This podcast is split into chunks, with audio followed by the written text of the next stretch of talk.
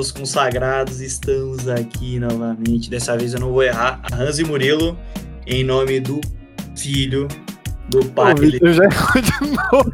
Errei de novo. Mano, Porra, errei de novo. Caralho. que imbecil, velho. Toda vez eu troco, velho. Não, mas vai manter isso aqui na edição. Caralho. Que vai, ficou maravilhoso. Eu de todas. Mano, é isso. Errei de novo. Perdoem mais uma vez. Do Pai, do Filho e do Espírito Santo, eu sou o Vitor Gianluca. Estou com ele, meu ala direita, Rodrigo Arranz. Fala, Rodrigo. Salve galera, tudo bem? É, como dá pra ver, acho que o Jean tá perdendo a mão do, de apresentador. Então, mandem currículo no direct. Brincadeira, o cara que organizou o bagulho, tô zoando. Salve rapaziada, tudo certo, Jean? Tudo certo, Murilo, meu editor? Ah, eu tô Mac Live, né? É desse jeito que a gente começa mais um episódio do Segue o Jogo.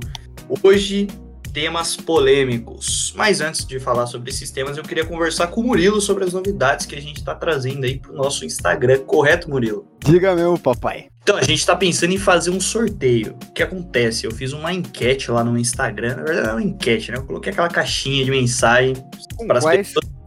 com quais camisetas o pessoal gostaria de receber? Esse aí eu vi. Exato, exato, exato, exato. Só quem segue pôde votar.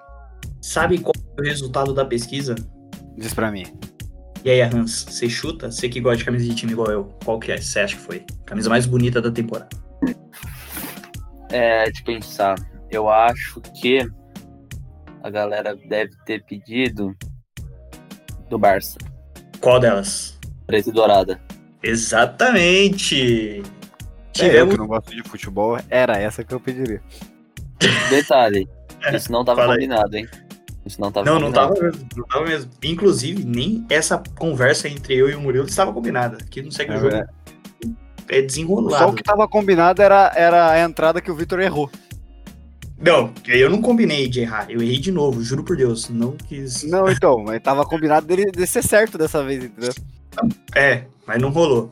Mas é isso, foi a escolha da camisa preta e dourada, velho. Camisa puta foda, eu acho linda demais. E vou dar ideia aqui, Murilo e Rodrigo, o que vocês acham da gente sortear essa camisa pros nossos seguidores? Porque eles escolheram a camisa, mano.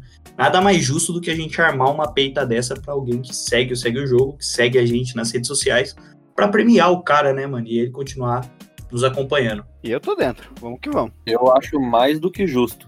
Tô dentro. Pai tá on. Então é isso. Então a gente vai fechar aí o pagamento de uma camisa do Barcelona preta e dourada para armar aí para você que acompanha, segue o jogo. Então fique ligado, siga o arroba xmunes, né, que é o Murilo Souza, o nosso menino creatina. Siga também o Rodrigo Arranz, A-R-R-A-N-Z, quase que eu erro, assim como a intro.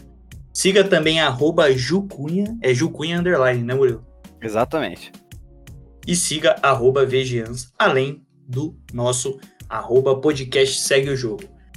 Além desse prêmio, a gente tem colocado lá, tem organizado o feed, né? Tem feito um trabalho legalzinho até com as artes. Fala aí, Murilo. Pareço o salário, eu, mas sou esforçado. Estamos na tentativa, né? Exato, a gente, o que a gente busca é ser influência, eu não tô aí. O resto é chaveca, conversa. Exatamente. Eu quero, eu quero é view. Me dê view. Me dê view e me dê engajamento. Então, Exatamente. Já citei os Instagrams, é só colar lá, siga a gente, comente, a gente posta vários vídeos interativos perguntando a opinião de vocês. Então siga essas páginas e vai rolar muita coisa legal, inclusive o sorteio dessa peita do Barça. Então fica ligado lá nas redes sociais que logo mais a gente vai fazer um sorteio. Passada essa informação importante, a gente vai falar de vários temas, como eu disse, temas polêmicos. O primeiro deles, a rodada do Brasileirão.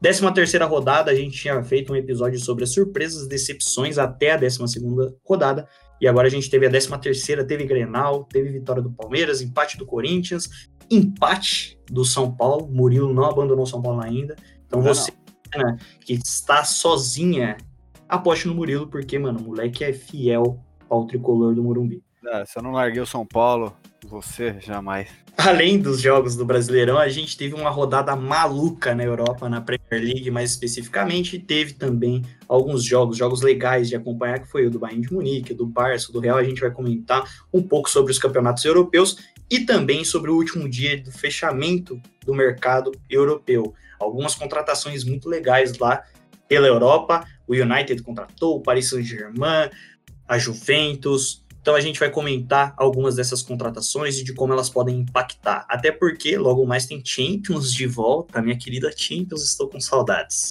Então a gente vai comentar isso no finalzinho do nosso episódio. Vamos começar a discussão então, Hans? Bora. É, foi uma rodada muito louca. Acho que aqui no, no Brasileirão, sem muitas surpresas, na verdade. Mas fora na Premier League foi uma coisa meio absurda. Vamos. É a Premier League, uma rodada de louco. A gente vai comentar um pouco mais para frente. Mas agora vamos começar falando do primeiro jogo. Eu acho que o mais legal de destacar é o Grenal, por que não?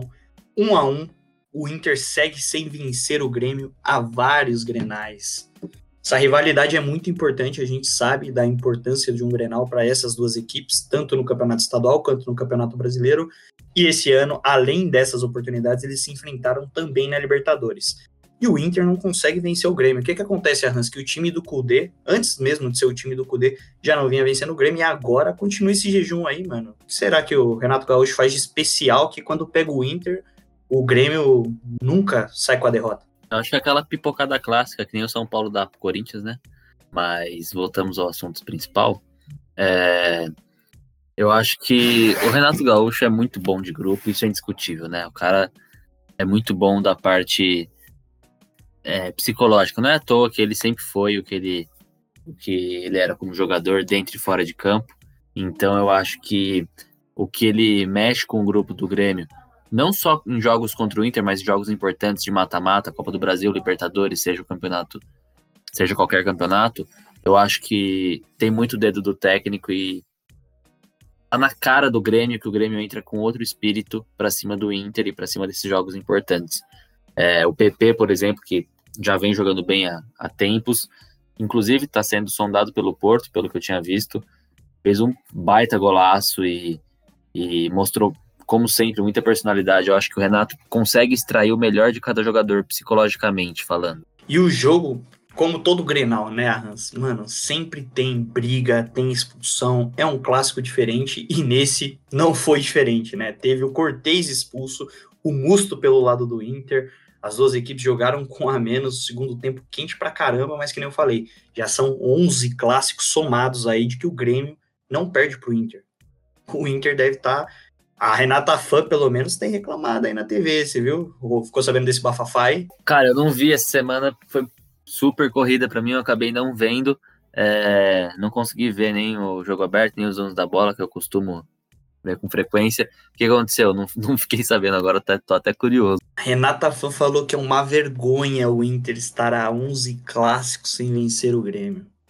E de certo modo eu concordo com ela, porque a gente sabe, né, que é uma rivalidade muito grande e assim, o Inter só tem de grande rival o Grêmio. E aí um jejum tão grande quanto esse de 11 clássicos é, é bem duro, né, para quem torce para qualquer um dos lados. E a Renata Fã, declarada, né, torcedora do Internacional colorada desde sempre, falou um monte sobre o Internacional na TV e realmente a, o Inter teve a oportunidade de vencer o Grêmio, deixou passar mais uma vez, esse é o sexto Grenal do ano, ou seja, o Inter teve seis oportunidades de vencer o Grêmio só neste ano e não conseguiu vencer nenhuma vez. Passado o jogo de Grêmio e Inter, vamos falar de Palmeiras e Ceará. Palmeiras venceu o Ceará dentro do seu estádio. Fernando Praz voltou a jogar no Allianz Parque e o Palmeiras segue invicto no Brasileirão e agora se consolidou no G4. A Hans, será que agora vai? Palmeiras, enfim, vai se fixar lá na parte de cima da tabela até o final do campeonato e brigar pelo título do Campeonato Brasileiro? Então, é, a gente falou do, do Palmeiras, a gente colocou o Palmeiras como um pouco negativo, né, no, no podcast passado, falando que não vinha exibindo os bons resultados que a torcida esperava. E parece que eles ouviram nosso podcast e mostraram um futebol diferente. Não, claro, não aquele futebol maravilhoso, mas mostraram uma pegada diferente no jogo contra o Ceará.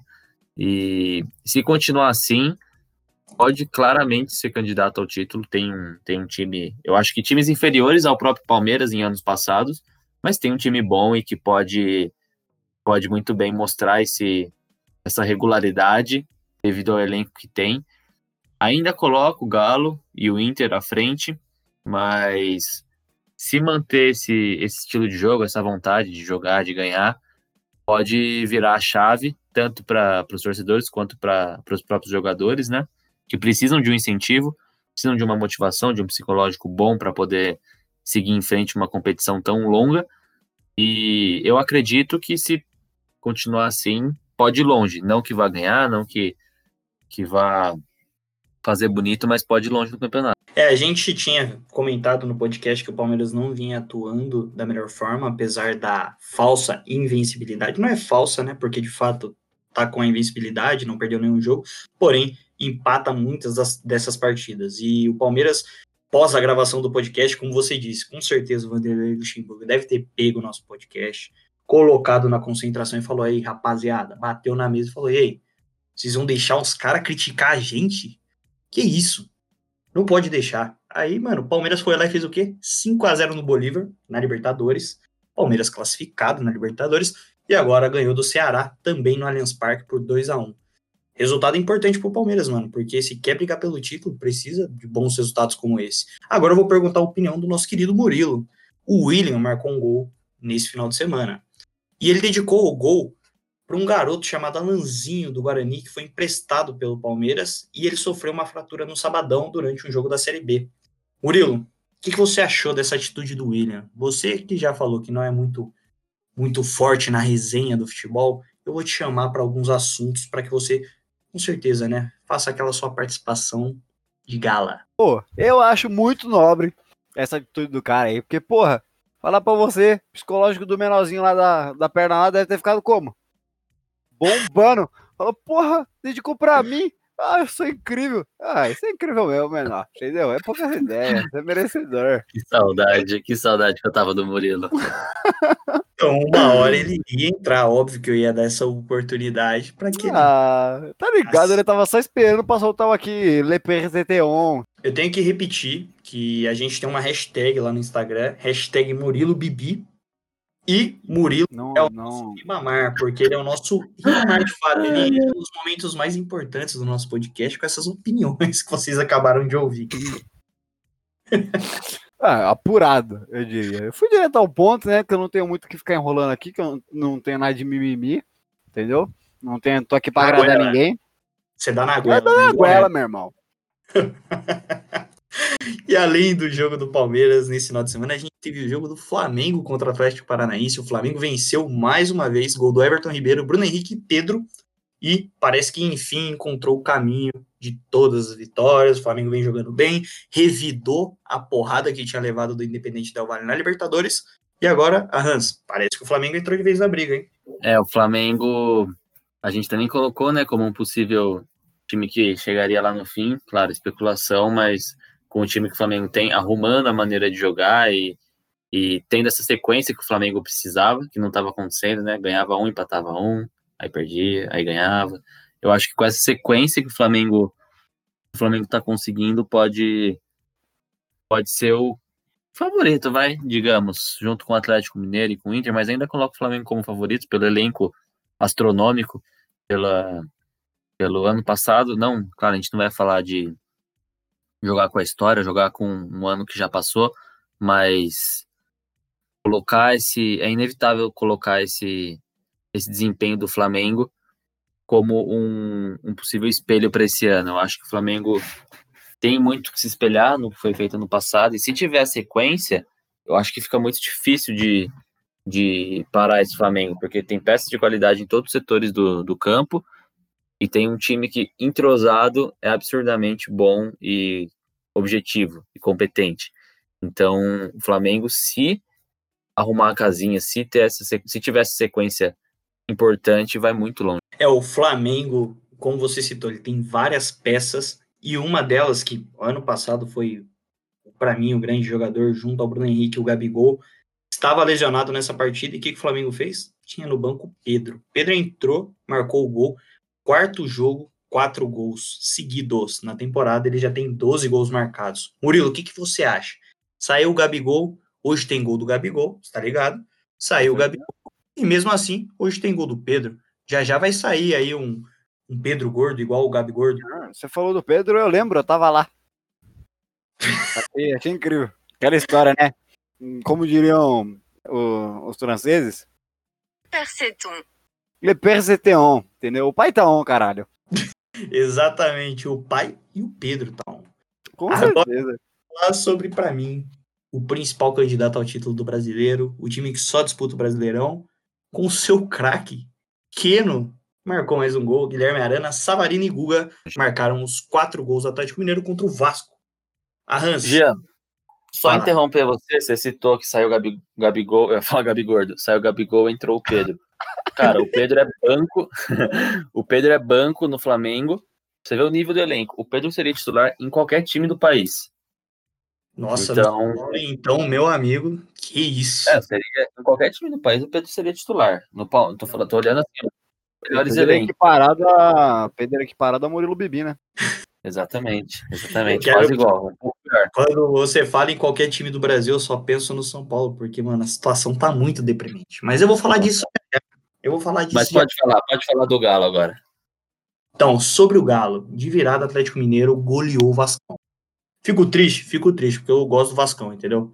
Mas, como a gente não tá aqui pra ficar passando pano pro Vascão, eu falando da história bonita que o Vascão tem, a gente vai falar sobre o resultado, mano. 4x1, Atlético Mineiro voando no campeonato. Mais um jogo aí que o time do Sampaoli vai lá e amassa o adversário. Não digo só pela quantidade de gols, mas sim pela quantidade de oportunidades.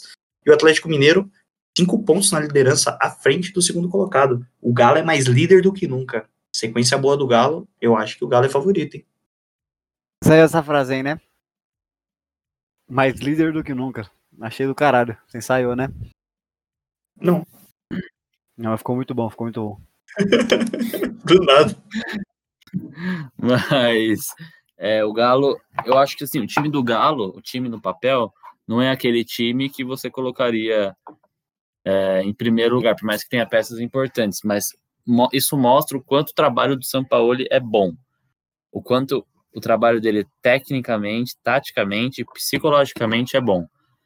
É, eu coloco o Galo também como favorito junto com o Flamengo. O Flamengo um pouco mais, como eu já disse, pela, pela sequência que, que aparentemente vai ter, o Flamengo tendo essa sequência, é, eu acredito que seja difícil de tirar o título do Flamengo, mas o São Paulo está mordido com o Flamengo, né?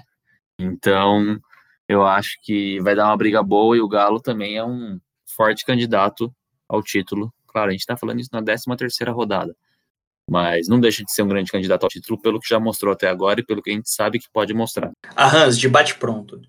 O Jorge Sampaoli é o melhor treinador do futebol brasileiro atualmente? Cara, tá no melhor momento, mas não acho o melhor. Quem você acha que é o Ele melhor? está no melhor momento. O melhor para mim é Renato Gaúcho. Sério? Não concordo. Acho que é o São Paulo.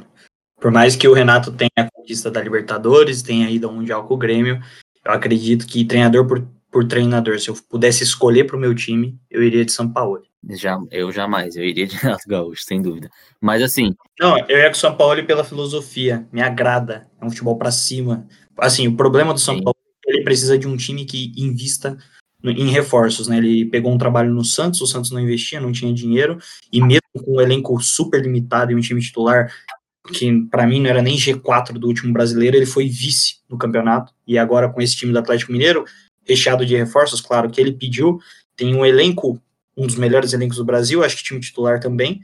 E o Mauro César até citou que nenhum dos titulares do Atlético Mineiro seriam titulares absolutos no Flamengo e no Palmeiras. Tudo bem, mas eu acho que o time é tão bom quanto desses times, até porque, para mim, o São Paulo é melhor treinador do que o Vanderlei e também é melhor treinador do que o Domenech. Então, quando você pega em campo, o Atlético Mineiro consegue jogar de igual para igual, até melhor do que Palmeiras e Flamengo, mesmo com as peças inferiores. cara, como é que você me fala que o Quedo não seria titular no Palmeiras?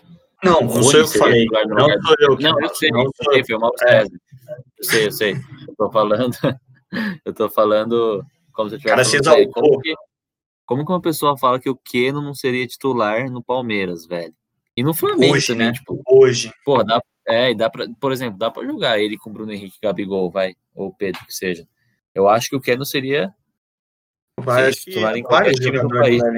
Acho que o Marrone seria uma boa opção, o Savarino. Acho que titular absoluto, talvez o Guilherme Arana. Ah, eu gosto bastante do Guga, mas não sei. Tal, no Flamengo acho que não, porque tem o Isla na direita, mas talvez. É, o Arana também não, no Flamengo. Tem o Felipe Luiz, né? Então, mas ambos no Palmeiras teriam espaço, eu acho. Já no ataque, eu acho que quase todas as opções. O Palmeiras não é um time que ataca muito bem, muito criativo.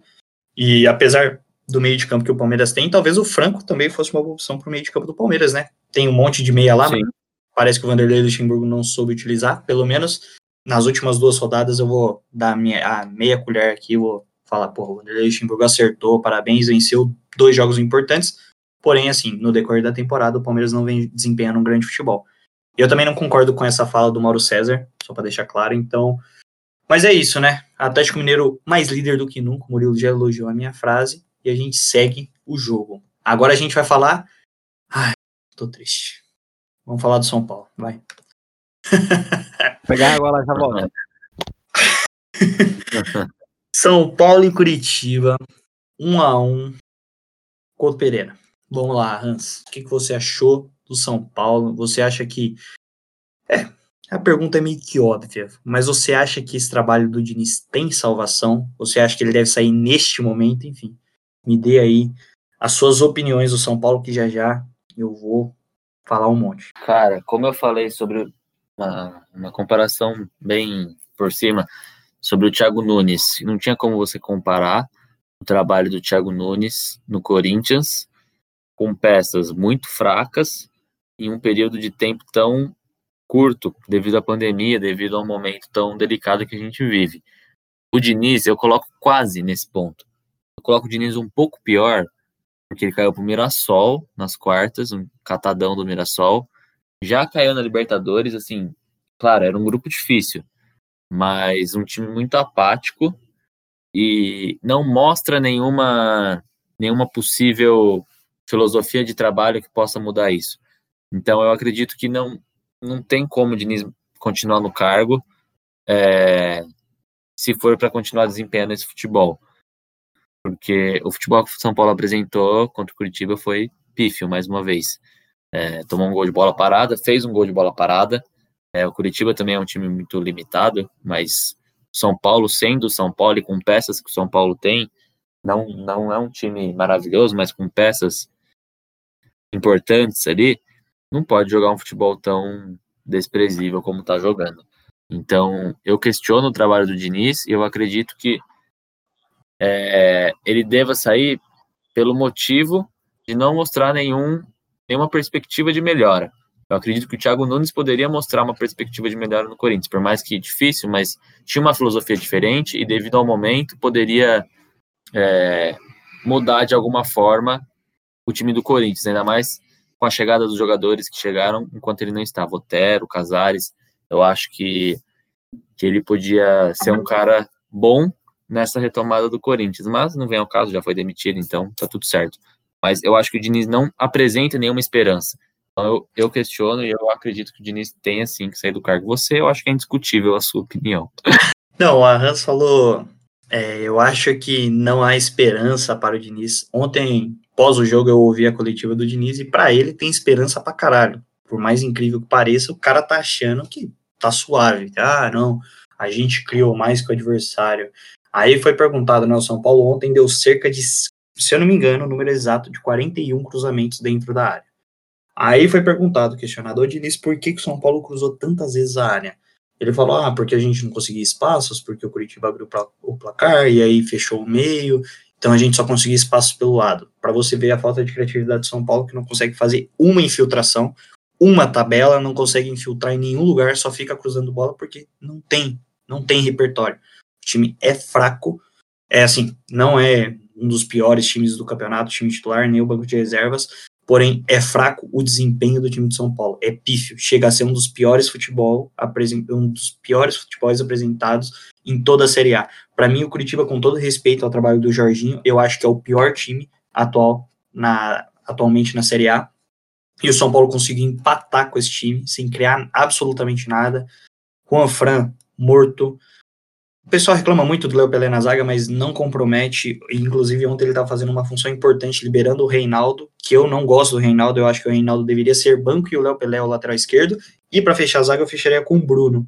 Mas essa função do Léo é importante porque libera o Reinaldo. E o Reinaldo, nas últimas partidas, eu tenho que. É, apesar de não gostar do futebol do Reinaldo, eu tenho que elogiar porque ele participou de vários gols que São Paulo é, fez nos últimos jogos, então, querendo ou não, ele estar mais solto é uma coisa importante que o Léo consegue fazer, né, fazendo a esquerda e liberando o Reinaldo. São Paulo não tem muita opção, cara. São Paulo entra com Toró, Brenner no segundo tempo, Trellis faltando cinco minutos, enfim. É deprimente você ver um futebol, como o Hans comentou, tão apático, sem perspectiva nenhuma de melhora, sem nenhuma chance criada. O São Paulo, primeiro tempo, basicamente não desarmou nenhuma vez o time do Curitiba. Ou seja, o São Paulo não só é ruim, mas também não agride. Então, é difícil ver o São Paulo jogando dessa forma. Se continuar por mais tempo o Diniz no cargo, creio eu que o São Paulo vai cair mais posições, caiu de terceiro para sétimo, porém pode ficar na parte de baixo da tabela, porque o futebol que apresenta é para isso mesmo. O São Paulo não apresenta futebol para se manter nessa metade de cima da tabela. E é difícil, né? Porque você tira o Diniz e contrata quem? Faltando dois meses de gestão.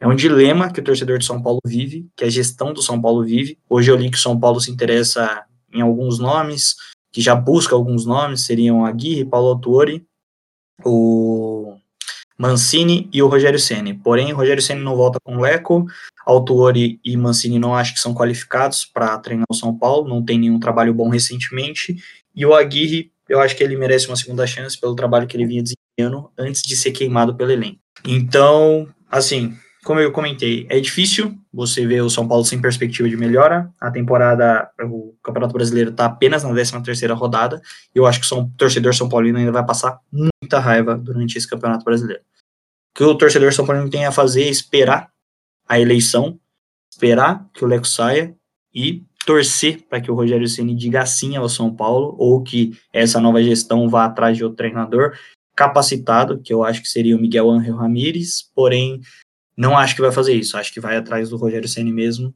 e quem sabe, né?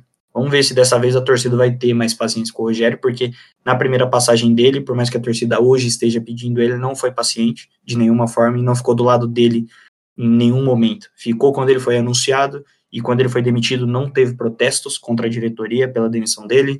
Quando o Rodrigo Caio bateu de frente com ele, o Cícero, os jogadores do São Paulo bateram de frente, a gente via que não estava legal a relação entre técnico e, e, time, a torcida não fez nada a respeito, então espero que dessa vez a postura da torcida seja diferente quando, se o Rogério Ceni voltar para o tricolor.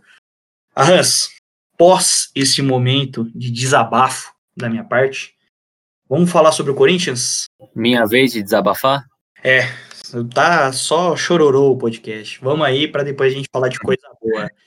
Bragantino e Corinthians não saem do 0 a 0 e ambos na parte de baixo da tabela.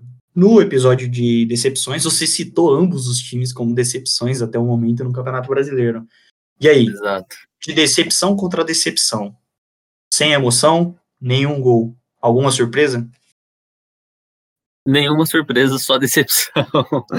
é, eu acho que, assim, dois times que vêm jogando futebol ruim, um futebol feio, um futebol apático, é, medroso, e dois clubes que não apresentam também nenhuma perspectiva de evolução. O Corinthians teve a chegada do Casares, é, teve a, essa, esse clima de, pô, uma possível, uma possível melhora, uma possível é, um toque diferente no meio-campo, mas não foi isso que foi apresentado. Então, acho que o Corinthians não, não tem nenhuma esperança nesse, nesse time em si. É, o Coelho, com todo respeito, mandou bem, colocou os moleques para jogar e tal, mas é, não, acho que não está conseguindo extrair o melhor de cada jogador. Não estou crucificando o Coelho de jeito nenhum, ele acabou de chegar, ele não, não tem o, o time na mão, tá treinando o time é, muito pouco tempo para poder exigir um resultado positivo, mas por ele não ter esse time na mão, acho que tudo vai ficando mais complicado.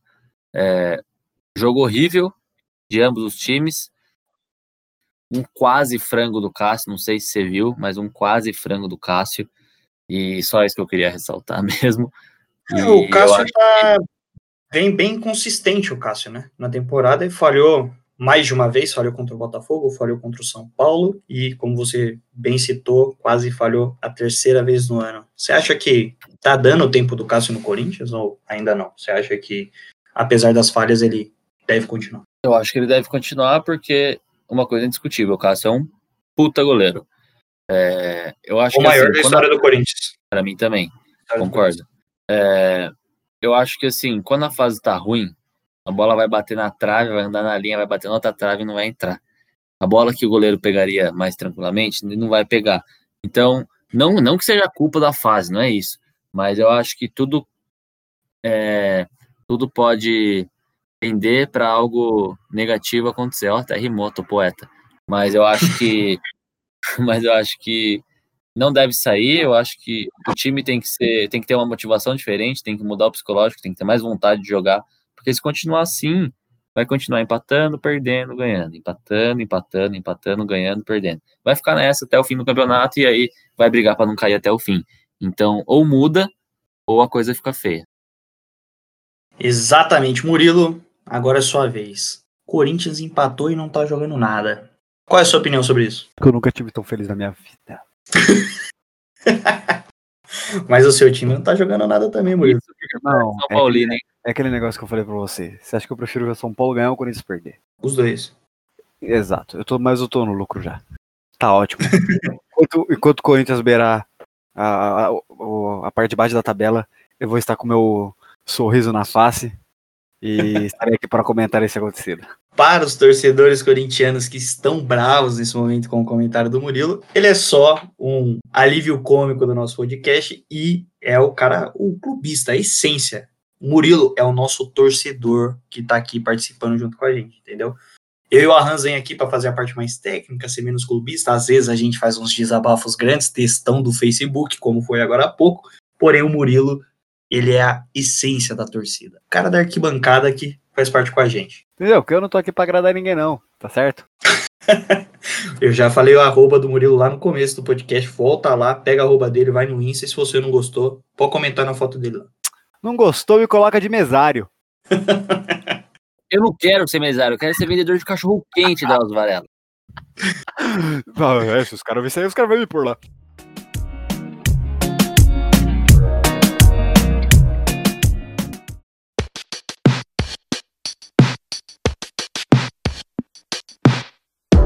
Arrans, rodada do futebol europeu. Não vamos comentar todos os jogos, porque não tem como, né, mano? A gente vai tirar 50 minutos só para falar sobre todas as grandes, as cinco grandes ligas e todos os times. Então a gente vai falar de alguns dos resultados das principais equipes da Europa. A começar pelo Bayern de Munique. Robert Lewandowski, para mim, o melhor do mundo atualmente, meteu quatro gols. Para variar, né? Cara tá voando, o Bayern de Munique tá voando e o Lewandowski foi lá e meteu quatro caixas. O Bayern de Munique venceu o Hertha Berlim por 4 a 3 e tá em quarto no campeonato alemão. Lewandowski, lembrando, hein, não só marcou quatro gols, mas marcou o último gol com 93 minutos de penal. Cara é frio ou não é? O cara é mais gelado que o iceberg, mano. Que isso. Sem, sem, sem comentários. O cara é o melhor do mundo atualmente. Não tem, não tem o que discutir isso. A gente já a gente falou desde o primeiro episódio do Segue o Jogo, que foi pós-final de Champions. E eu acho que o Bayern. Acho não, tenho certeza. O Bayern vem forte mais uma vez para essa temporada. Perdeu um. Pra quem que perdeu o último jogo? Agora eu não vou lembrar. O último que eu digo anterior a esse. É, mas perdeu e ficaram meio no ar, assim, ficou meio no ar uma dúvida. Ah, o Bayern, e agora tal. Hum, nada mudou. Voltou jogando muito. E Eles contratou- perderam. Desculpa te interromper. Foi o jogo Aí. anterior ao do Hertha, foi vitória sobre o Borussia, e anterior à, de- à vitória sobre o Borussia foi uma derrota por 4 a 1 para, o- para o Hoffenheim, ex-time do Roberto Firmino. Segue. Exatamente. É, perdeu de 4x1 pro Hoffenheim. Ficou uma, uma. algo no ar, assim, que o, que o Bayern podia tá perdendo. Não perdendo, mas.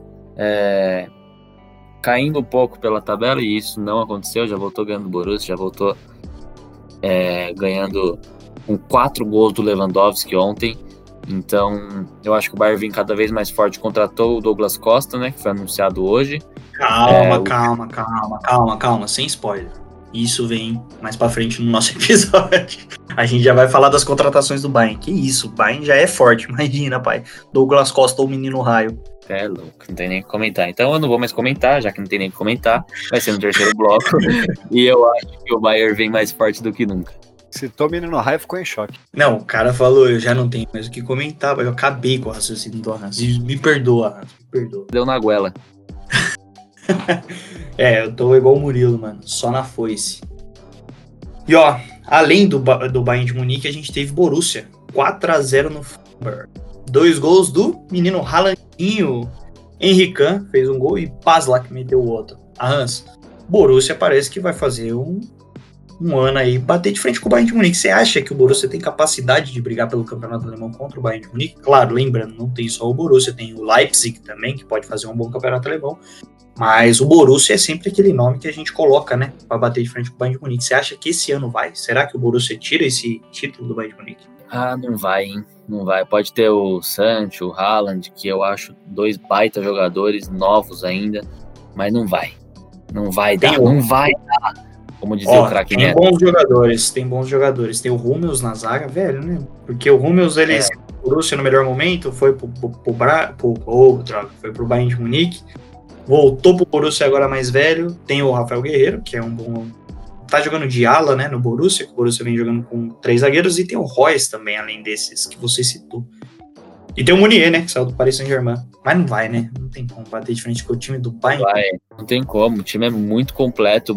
É, que isso, não tem como comparar. Eu acho que, ainda mais no momento que o Bayern tá, em um momento tão positivo, pós-final de Champions e, e com o time ganhando quase todas as premiações individuais e em grupo da premiação da UEFA, eu acho muito difícil o, o Borussia beliscar esse time. Exato, agora terminamos de falar um pouquinho sobre o campeonato alemão, vamos passar para o campeonato espanhol, La Liga. Real Madrid venceu o Levante, gol de Benzema e Vinícius Júnior. Vinícius Júnior marcou mais um gol, hein? Que isso, parece que agora, com alguns minutos aí com o Zidane, ele já vinha ganhando alguns minutos, né? Mas agora ele tem participado cada vez mais ativamente dos jogos, inclusive como titular. E o outro gol foi marcado pelo Benzema. Benzema chegou ao seu gol de número 250 pelo Real Madrid. Benzema é gigante, joga muita bola e para mim subestimado.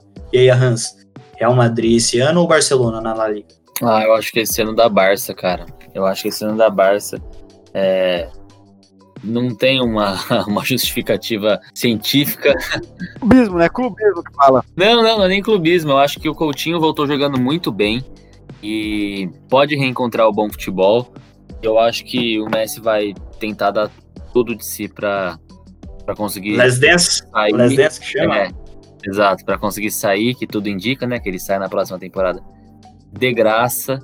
É, então eu acho que o Messi vai tentar dar tudo de si para poder sair com o título, sair com a melhor imagem possível do clube catalão. Além, claro, da, da, da volta do Coutinho, que pode ajudar muito, do Griezmann ganhando mais espaço com a saída do Soares. Eu acho que tem, que tem tudo para o Barcelona encaixar o, o futebol e, e ser campeão.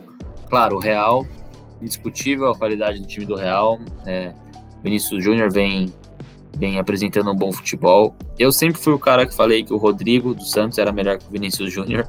Continuo achando o Rodrigo mais jogador, é, gosto muito do futebol dele, mas é indiscutível que, o Vinícius. Eu ia falar Renato Júnior, olha essa ideia.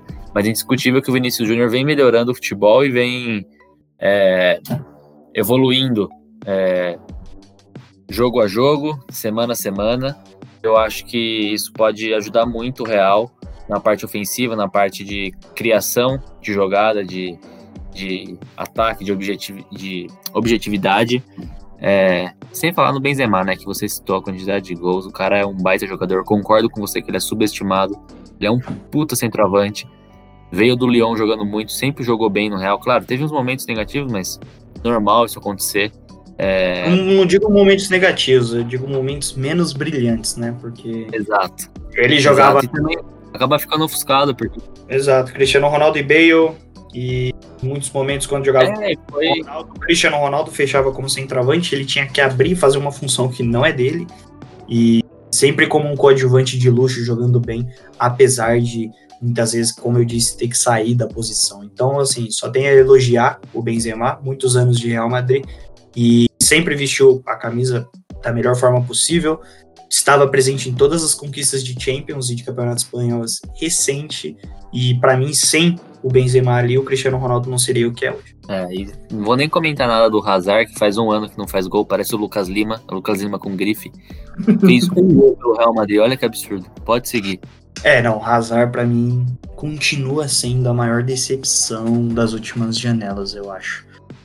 Briga top 3. Além do Real, líder do Campeonato Espanhol, o Barcelona. Obviamente, a gente vai comentar aqui um pouquinho sobre o Barça.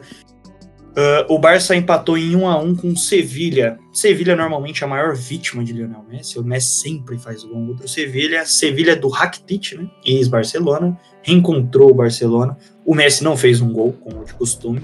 E dessa vez quem marcou foi ele, de novo, Felipe Coutinho. Como o Arran falou anteriormente, o Coutinho voltou muito bem para o Barcelona. Acho que dessa vez vai, né? Para mim, o Coutinho já não deveria ter saído do Barcelona emprestado para o Bayern de Munique. Acho que ele sempre foi mal aproveitado, não deram o tempo necessário. A torcida do Barcelona também cobra bastante, a diretoria. Os caras não têm muito tempo para se adaptar e era cobrado do Felipe Coutinho uma função ali que, para mim, o Coutinho não é capaz de desempenhar, que é fechar o trio de ataque com Messi e Soares, fazendo basicamente o que o Neymar fazia. Então, ele não conseguiu é, desempenhar assim como o Neymar. Obviamente, não, ele não tem o mesmo futebol que o Neymar, joga com características diferentes. Saiu, foi emprestado, foi pro Bayern de Munique, campeão da Champions, meteu dois gols no Barça, uma assistência no Barça, não sei quem lembra aí, mas ele estava, entrou no segundo tempo e atuou bem contra o Barcelona, entrou na semifinal, também atuou bem e fez gol. E agora de volta no Barça, metendo gol. Você acha que dessa vez vai pro Felipe Coutinho? Eu acho que vai, eu acho que ele voltou com a cabeça melhor. É, não foi titular absoluto também no Bayern, mas entrou em momentos importantes e viu que ele pode ser um cara muito importante no Barcelona. Está sendo escalado é, de uma maneira diferente. Como você disse, ele não era o cara que substituiu o Neymar, ele não faz aquela função. A função dele é outra, é, flutuando pelo meio campo e eventualmente caindo na ponta ou não, mas passeando mais ali pela, pelo meio ataque. E eu acho que ele, com essa qualidade que ele tem, que todo mundo já sabe que ele tem, com, essa, com esse psicológico diferente, com a vontade de jogar, ele pode agregar muito. E eu coloco o Barça como um achismo, né, como opinião que vai ganhar a La Liga, muito devido ao Felipe Coutinho também, pela, pela esperança que eu tenho na volta do futebol que ele tem. É, o Barcelona só perdeu a La Liga da temporada passada para ele mesmo, né? O Real Madrid também não vinha desempenhando um bom futebol, porém, entre os piores, o Barça conseguiu ser ainda pior do que o Real Madrid, que também não foi longe na Champions. É, você citou a mudança de função do Felipe Coutinho, realmente dessa vez ele tem jogado centralizado, o que é muito legal, que é a função que ele vinha fazendo no Liverpool, e como você disse, por vezes caindo pelos lados, mas a função ali de flutuar pelo meio, ligar o meio com o ataque. O meio do Barça estava com Busquets, De Jong e Coutinho, e na frente Griezmann, Sufati e Messi centralizado. Eu acho que esse esquema é muito legal, hein? Acho que o Barcelona tem sim chance de ser campeão espanhol. Vamos ver se não vai vacilar, assim como na temporada passada. Passado o Campeonato Espanhol, agora é a hora de Campeonato Inglês, minha Premier League querida, que saudades.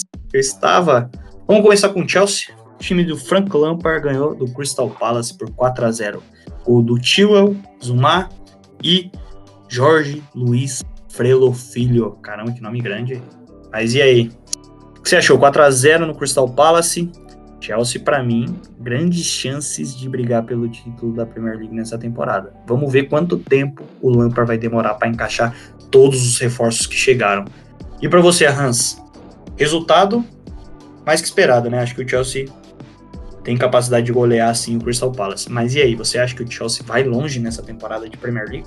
É, o que você falou, resultado mais do que esperado. É, em podcasts anteriores, eu não vou lembrar qual exatamente, mas eu falei que o Chelsea tinha um baita time, podia brigar, mas que para mim o título não saia do Liverpool. E o Liverpool, que eu falei, tomou de 7. Claro, a gente vai falar disso mais para frente, mas eu acho que o Chelsea pode sim, como eu já disse, brigar pelo título. Ainda acho que não vai ganhar, mas tem um time muito bom que reforçou, que foi reforçado em todas as posições, é o que você falou.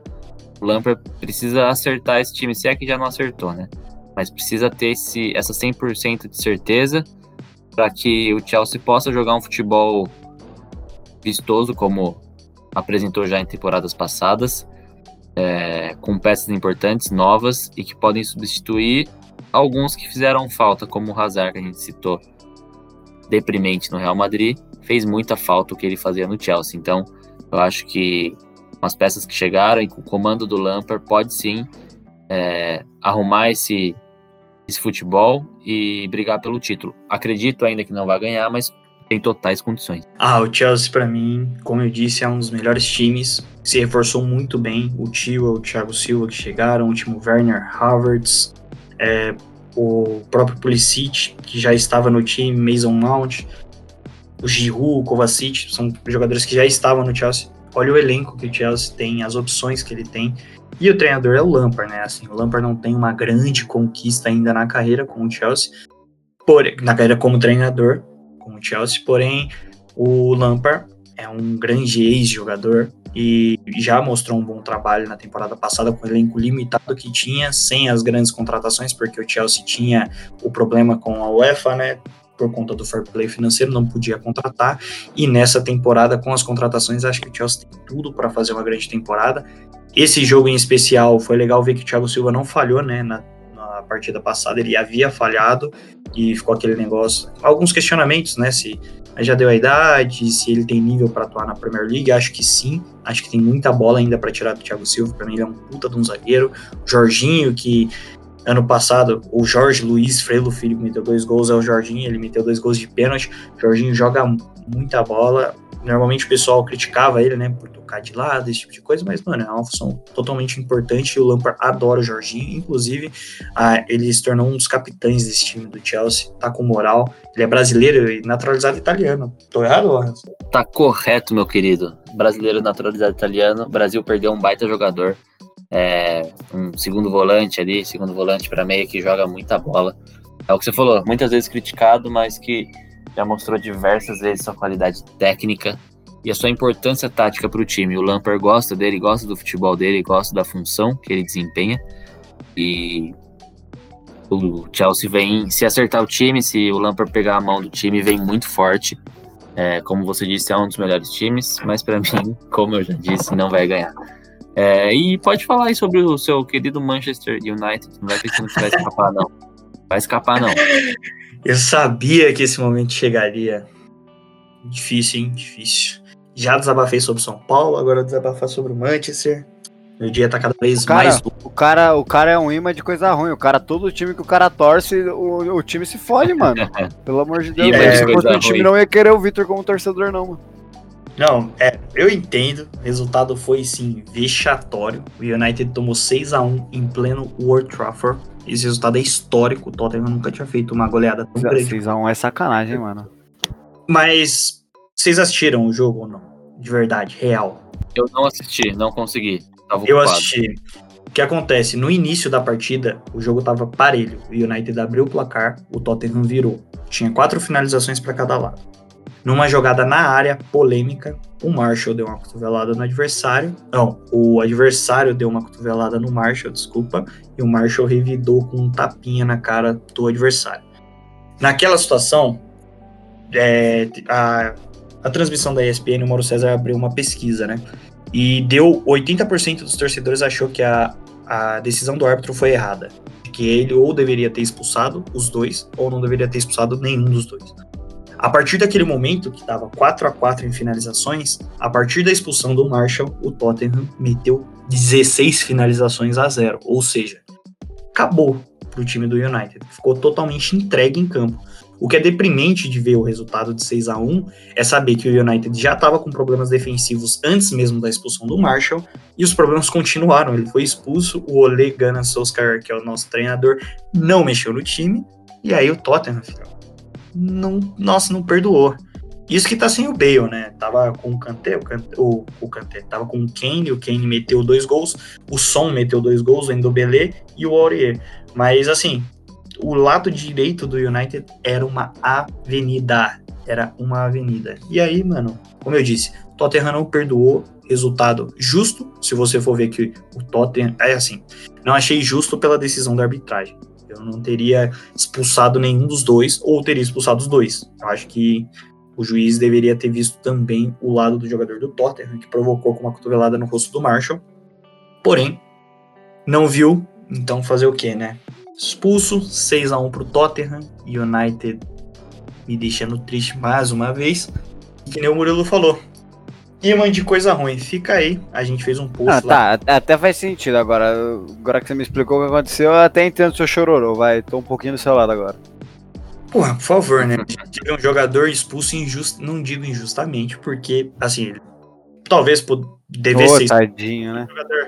É, talvez o jogador adversário também devesse ser expulso junto com ele e aí o jogo ficasse parelho, né? Agora o problema Talvez. tá do jeito que apitou e, que nem eu falei, depois é um massacre de finalizações de criação. O United ficou entregue em campo e o treinador que podia ter fechado o time e falado, ah, vamos perder por 2 a 1 não, ele não mexeu e o Tottenham tá ligado, né? Eu não posso falar palavras de baixo calão aqui, mas sentou. Que não? A gente é um podcast independente. É, não, mas um dia que é patrocinadores, então vamos evitar. Não, mas eu acho é muito louco, né, Gê? É muito louco ver o quanto a defesa do Manchester é fraca é, há diversos anos. Isso não é uma coisa dessa temporada. Parece que não consegue arrumar isso, parece que não tem uma.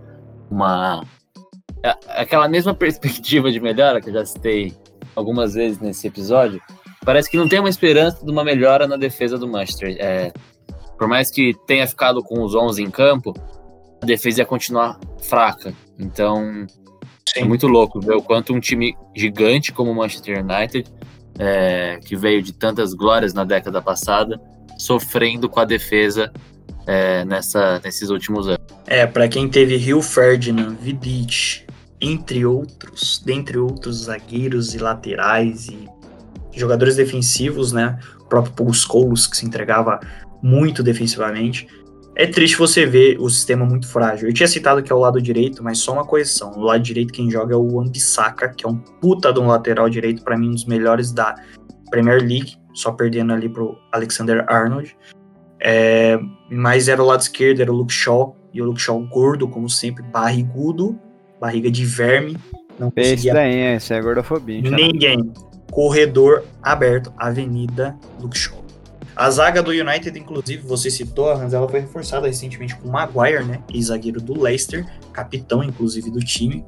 E o United busca outro zagueiro, buscava o Colibali, teve o Smalling, que retornou agora de empréstimo, o Bailey, porém, como a gente vai falar já já, hoje foi o último dia da janela de transferências e o United não reforçou a defesa em si. Porém, para o lugar do Luke Shaw, lateral esquerdo, que eu citei que é uma avenida, contratou Alex Telles, e aí talvez venha uma melhora pelo aquele setor que para mim é imprescindível no campo, era o que mais, era o setor com maior urgência no elenco. Passado o jogo do United, agora vamos falar sobre Liverpool. Tomou de 7 a 2 do Aston Villa, para mim, ó, eu falei se vocês assistiram o jogo, certo? Vocês assistiram esse jogo? Não. Eu assisti, Vou comentar um pouquinho sobre. O Liverpool não teve nenhum jogador expulso, assim como o United. O Aston Villa simplesmente amassou o Liverpool. E o Aston Villa é mais fraco do que o Tottenham. Ou seja, eu acho que dentre os vexames, o do Liverpool foi maior, porque não teve um jogador a menos, jogou com o seu elenco titular. E o Aston Villa simplesmente, como eu disse, amassou. Grealish jogou demais, Watkins hat-trick, McGinn, Barkley marcaram os outros gols. Salah, pelo lado do Liverpool, marcou duas vezes, porém o time do Jurgen Klopp tomou uma sarrafada.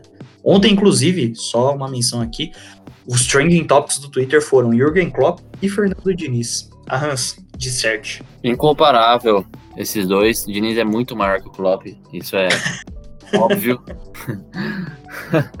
Mas, brincadeiras à parte, eu concordo com você. É muito pior perder de 7 para Aston Villa do que de 6 pro, pro Tottenham. Ainda mais considerando que você te- teve os 11 jogadores em campo, o elenco completo, é o elenco campeão da Premier League, com uma campanha tão absurda. Então, foi. Chegou até um momento que o Klopp tava rindo, né? Tem um print dele, acho que tá 6 a 2 ou 7 a 2 ele tá rindo, tipo, não sei o que fazer, não sei o que aconteceu, o que aconteceu eu não tô sabendo, mas é uma coisa meio, meio louca você ver o Liverpool tomando 7 a 2 e o United tomando 6 a 1 independente se é o Tottenham ou não, é, no mesmo fim de semana.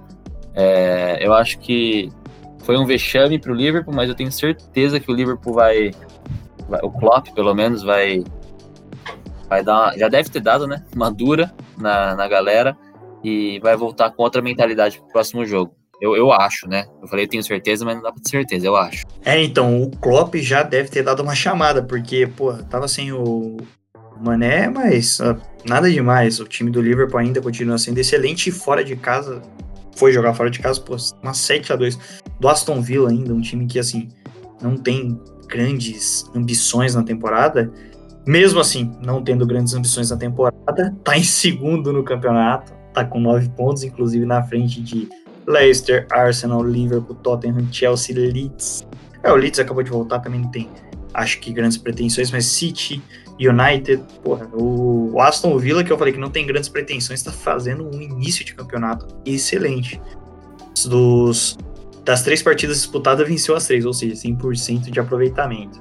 Além deste jogo, eu acho legal a gente falar sobre o Everton. Rival do Liverpool venceu o Brighton por 4 a 2. Oh, vai lá.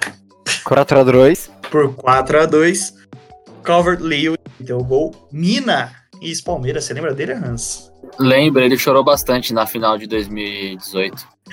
E Rames Rodrigues duas vezes. Rames Rodrigues, excelente campeonato de Premier League. Já são o Everton tem um jogo a mais, né?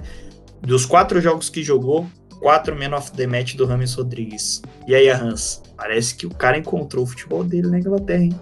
Cara, eu sempre achei ele um baita jogador. Parece que eu vou falar só porque ele tá jogando bem, né? Mas eu sempre peguei muito bem com ele e sempre achei que ele não tinha as chances que ele merecia no Real. Claro, a gente não tá dentro do treinamento para saber como o cara treina, como o cara se, se porta, então não dá pra gente saber se ele teve muito, pouca ou a quantidade correta de chance. Mas eu sempre achei ele um baita jogador, sempre sim, depois da Copa de 2014. E eu acho que indo para um time, todo respeito ao Everton, menor, é, pode ter acendido uma, uma vontade diferente de jogar, uma vontade de, de, de mostrar o futebol dele sendo o protagonista do time. Então eu acho que ele, ele é um cara que gosta de, de jogar com essa pressão, gosta de jogar com. Não jogar com peso nas costas, mas de ter a responsabilidade. Já mostrou isso na Colômbia, mostrou isso em jogos do Real, em que, em que ele ficou sob pressão nos minutos finais. É, em que Cristiano Ronaldo não estava, ou estava machucado, ou não estava em um bom momento, por exemplo, e ele não que ele tenha chamado a responsabilidade decidido, mas não se omitiu, pelo contrário, buscou o jogo. Então eu acho que ele é um jogador, não que ele seja um jogador de time pequeno, mas ele é um jogador que pode ganhar confiança e com certeza já ganhou confiança. Quatro vezes Man of the Match, é, com o time do Everton jogando bem, o time do Everton arrumado, entrosado e que não, não vai chegar para ganhar, ganhar o título, óbvio, mas pode dar trabalho para os grandes e para quem estiver brigando lá em cima. É, a equipe do Carlo Ancelotti vem jogando muito bem e, de fato, Rames e Carlo Ancelotti parece ser uma excelente dupla. Sempre que o Rames joga, sendo comandado pelo Carlo Ancelotti, parece que ele desempenha o melhor futebol dele. Desde a Copa de 2014, ele foi comandado pelo Carlo Ancelotti três vezes e nas três vezes ele conseguiu desempenhar um bom futebol. Carlo Ancelotti adora o futebol dele, Richarlison, o Pombo, vem jogando muito. Você tem o Calvert-Lewin, que vem fazendo grandes atuações também. O Everton, líder no campeonato, 100%, junto com o Aston Villa. Ou seja, parece que o Everton vai brigar aí por uma vaga na Champions essa temporada. Por que não? Só vou fazer aqui uma citação do Renato Sinise, correspondente, ele participou do podcast Correspondentes Premier. Ele postou no, no Twitter: Aston Villa 7 a 2 no Liverpool. United perdeu de 6 a 1 para o Tottenham. Everton líder. City do Guardiola é 14. Leeds na primeira divisão. Kane líder em assistências e não artilheiro. Villa e Everton são os únicos 100%. Newcastle e West Ham na metade de cima. Aston Villa melhor defesa e United em 16. Ou seja, 2020, tudo de ponta cabeça.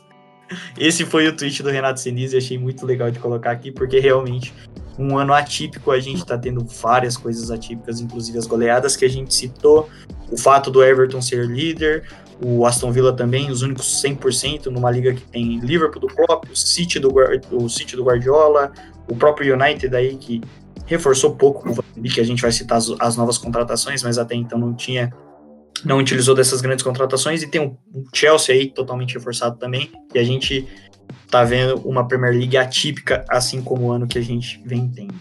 Agora a gente vai falar no segundo bloco sobre as negociações, o último dia de negociações do mercado europeu. A gente não vai se prolongar muito no assunto, mas vai falar de algumas das principais contratações que rolaram nesse último dia. Fica ligado e já voltamos. Só um adendo, só um adendo. Você citou o tweet do correspondente em inglês. É, Ele é brasileiro, mora na Inglaterra. inglês que eu quis dizer, é, É. residente da Inglaterra. É, e falaram que outubro de 2020 estaria tudo normal, hein? Pior, nem se discute os assuntos em tese normais, né? Agora os assuntos são todos atípicos, tudo é diferente. É, já voltamos para o terceiro bloco falar sobre as contratações e negociações do último dia de mercado.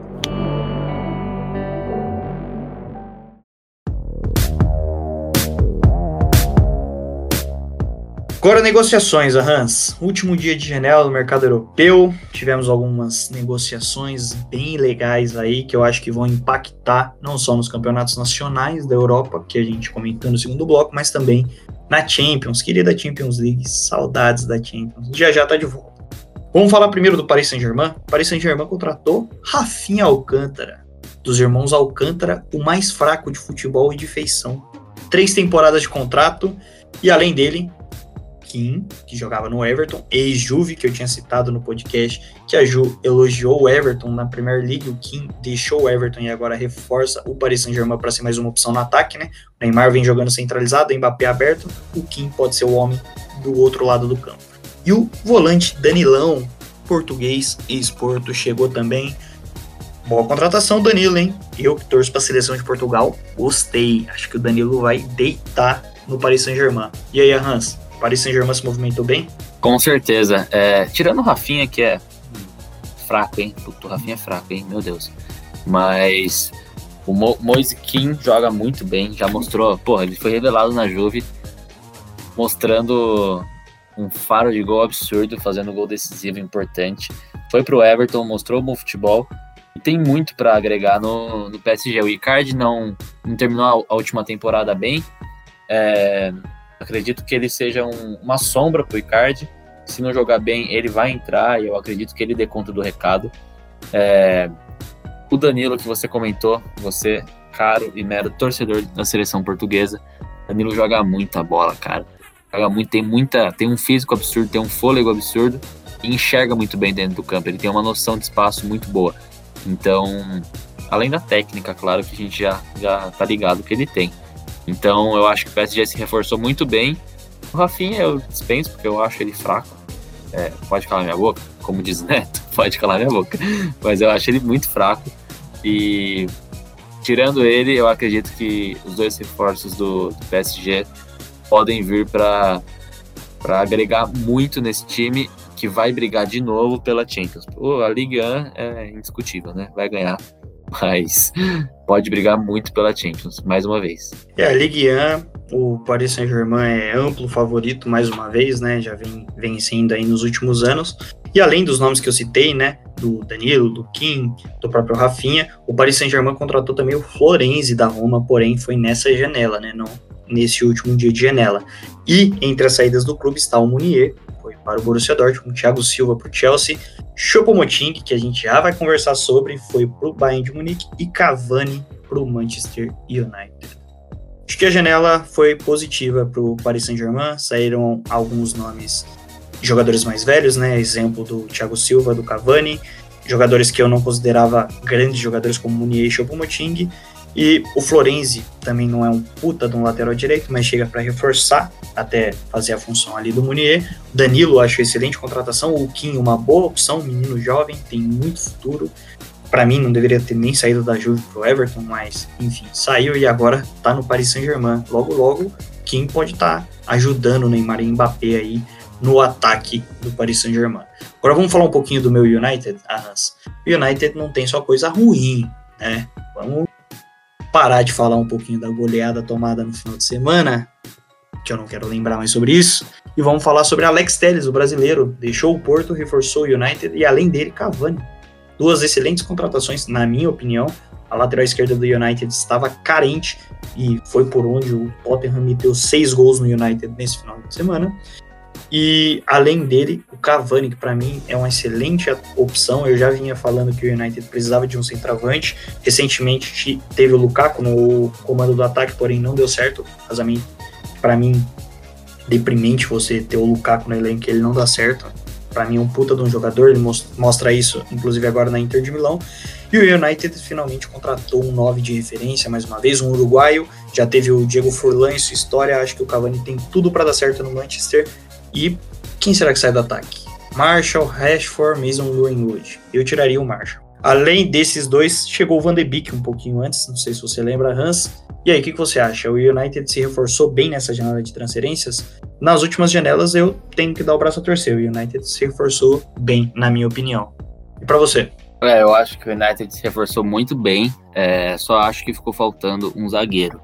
É, acredito que precisava de um outro zagueiro, assim, precisava, é muito relativo falar, né? Contratou, como você disse, do, do Leicester, do Maguire, só que, com todo respeito, eu não acho ele o zagueiro, um bom zagueiro, é um zagueiro normal, para mim, mediano, mediano assim, é bom, mas não é tudo isso que falam, eu acho que ele é Ele é bom, mas não é um dos melhores do mundo, é isso.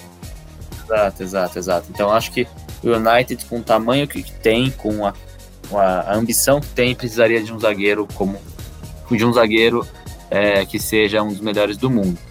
Mas o Van de Beek e o Cavani é indiscutível a contratação de ambos. Eu também concordo que o Marshall tem que sentar e, e esquentar o banco e dar uma de Rafinha, buscar Gatorade para o Cavani. o United, que nem você falou, precisaria de um zagueiro. E a, a ele vem almejando né, a contratação do Koulibaly, que toda a Europa quer, porém ele já tem 29 anos e o preço pedido pela Napoli é absurdamente alto. O United queria o Sancho para essa temporada, a novela mais longa do futebol europeu dos últimos tempos. O United vai lá, fala, aí o Borussia vai lá, nega, fala que não vai vender e ficou nesse pé até o último dia de janela. O United não conseguiu contratar o Sancho nessa janela, mas ficou aí o rumor de que em janeiro talvez ele venha para o United em definitivo. É, eu não acho que vai ser um jogador que vá fazer falta ao United e eu acho que tem jogadores da mesma função do Sancho, tão habilidosos quanto o Sancho, que podem render tanto quanto ele, mais baratos no mercado. Acho que o United poderia ir atrás do Grealish, que participou agora do 7 a 2 contra o Liverpool, do Aston Villa, joga muita bola, é inglês, adaptado à Premier League e fez uma excelente temporada passada pelo próprio Aston Villa passado Manchester United, vamos falar um pouquinho sobre o Bayern de Munique. Bayern de Munique contratou Douglas Costa, contratou assim, nem empréstimo, mas é uma contratação. O atacante brasileiro está de volta ao time alemão após ter saído para a Juve, passou alguns anos, algumas temporadas na Juve e agora volta por empréstimo. Mais um que reforça o melhor time do mundo para mim no momento. Além dele, Choupo-Moting, um atacante que para mim não tem o nível que o, Bar, que o Bayern necessita. Porém, é uma opção, né? Tem o Lewandowski e agora o banco reserva Choupo-Moting. Além deles, chegou o Sané, há pouco tempo atrás, camisa 10 do time já vem jogando com o elenco e jogando bem, inclusive. E aí, Hans? O Bayern de Munique se reforçou bem? Você achou que necessitava dessas negociações? Para mim já era o melhor time antes delas. Com elas, só ficou ainda mais forte. A única que não me agradou é o Choupo-Moting e acho que o Bayern poderia buscar um atacante melhor do que ele no mercado. Com certeza, o Moises King, por exemplo, que foi pro PSG. É, mas, assim, o time já era o melhor do mundo. Aí traz o Sané e o Douglas Costa. Pô, não tenho o que falar desse time, dessa, dessa máquina. Eu concordo, eu acho o Moting outro jogador fraco, que não tem. É, para mim, não tem visão futura nenhuma no futebol como estrela, eu digo, tá? Respeitando o trabalho dele, ele é um profissional e tudo mais mas não vejo ele como um grande jogador no futuro. É, mas tudo bem, com um time desse não tem problema contratar o cara. Ele já era banco no PSG, ele vai ficar no banco do Bayern. Ainda mais com a chegada do Sané e do Douglas Costa. Eu acho que foram ótimas contratações. Como você disse, Douglas Costa não foi contratado, né? Mas tá lá, tá lá no plantel. E com certeza vai, vai agregar demais no time do Bayern, que só tem a crescer. É, o Bayern de Munique, além desse nome citado, ele contratou o lateral direito Sar e contratou o Mark Roca, espanhol volante de 23 anos, por 9 milhões de euros. Mais um aí, mais dois, né, que chegam para reforçar o que para mim é o melhor time do mundo atualmente. Hans, acho que é isso, mano. Conversamos bastante hoje, conversamos bastante sobre o mercado da bola, um pouquinho, né, sobre o mercado da bola, não dá para falar sobre tudo, porque são muitas negociações. É, muitas delas ainda vão começar a jogar, mas acho que a gente conseguiu cobrir bem o que foi o último dia do mercado, as principais contratações. Acho também que a gente falou bastante sobre o Campeonato Brasileiro. O pessoal aí vai curtir o primeiro, o segundo e o terceiro bloco. Inclusive, acho que esse é um dos melhores episódios que a gente já gravou do Segue o Jogo. O que, que você acha? Cara, você falou, eu simplesmente assino embaixo. Concordo, acho que esse foi um dos melhores episódios. Foi. Foi a gente diversificou bastante, né, o assunto. Falamos do brasileiro, falamos da Europa em geral e depois da, dessa, desse fechamento da janela de transferência. Vamos ver como que vem a, os nossos times aqui no Brasil, que são gigantes decepções. E no, em, estaremos aí. Espero que a Júlia possa é, agregar nos próximos também, porque estava muito legal com nós três, estava um diálogo muito da hora. E muito obrigado mais uma vez pela oportunidade. É, estaremos aqui espero que todos vocês estejam gostando. E já já tem sorteio, rapaziada. É, a gente anunciou o sorteio lá no começo. Só um adendo, a Hans falou sobre a participação da Júlia. Realmente, ela não pôde estar aqui conosco mais uma vez. A Júlia está em semana de prova. Para quem não sabe, ela faz faculdade. Então, ela está em semana de prova, está tendo muito trabalho. Enfim, a gente deu essa folga, né? Ela é jogadora cara, pediu um espaço, a gente deu a liberada. Mas logo mais a Júlia estará de volta aqui e estará produzindo conteúdos especiais para o Instagram do podcast Segue o Jogo. Coisas estão por vir, rapaziada. Não, exato. O projeto só está no começo. A gente tem muita ideia legal, muita ideia que está sendo colocada em prática e vocês podem acompanhar toda essa evolução e todos esses projetos novos que a gente está trazendo na página arroba podcast segue o jogo, no Instagram do Murilo, nosso menino criativo, o moleque está animando as pessoas para ir para irem às academias, treinar e ficar gostoso para o projeto Verão. Porque dois... verão mais lindo do que nunca. É, mas verão de 2022, deixando bem claro Exato. até este verão. Siga também arroba Rodrigo Arrans com a sua marca arroba ZDR Store. É essa arroba mesmo, Arrans? Se não, me corrija já. Já vou corrigir, é ZDR Underline Store. Você foi quase certo. Mas o meu é isso mesmo, Rodrigo Arrans. E espero que vocês sigam lá, curtam o conteúdo. É, a gente está fazendo tudo com muito carinho, com muita dedicação. E bora, vamos para cima. Agradecer a presença do Rodrigo Arranz, agradecer a presença de Murilo Nunes. Murilo, recadinho final. Brilha. Rapaziada, muito obrigado pela audiência de vocês. A gente faz isso daqui com muito carinho.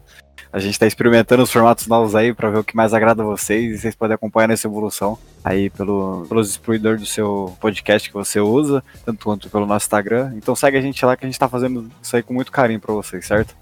Um beijão no coração de todos, uma ótima semana. É isso, o meu Instagram é Vigians. Obrigado pela sua audiência. Obrigado por nos escutar mais uma vez. Obrigado a você que nos escuta. Esse foi mais um Segue o Jogo e aquele abraço. Segue o jogo.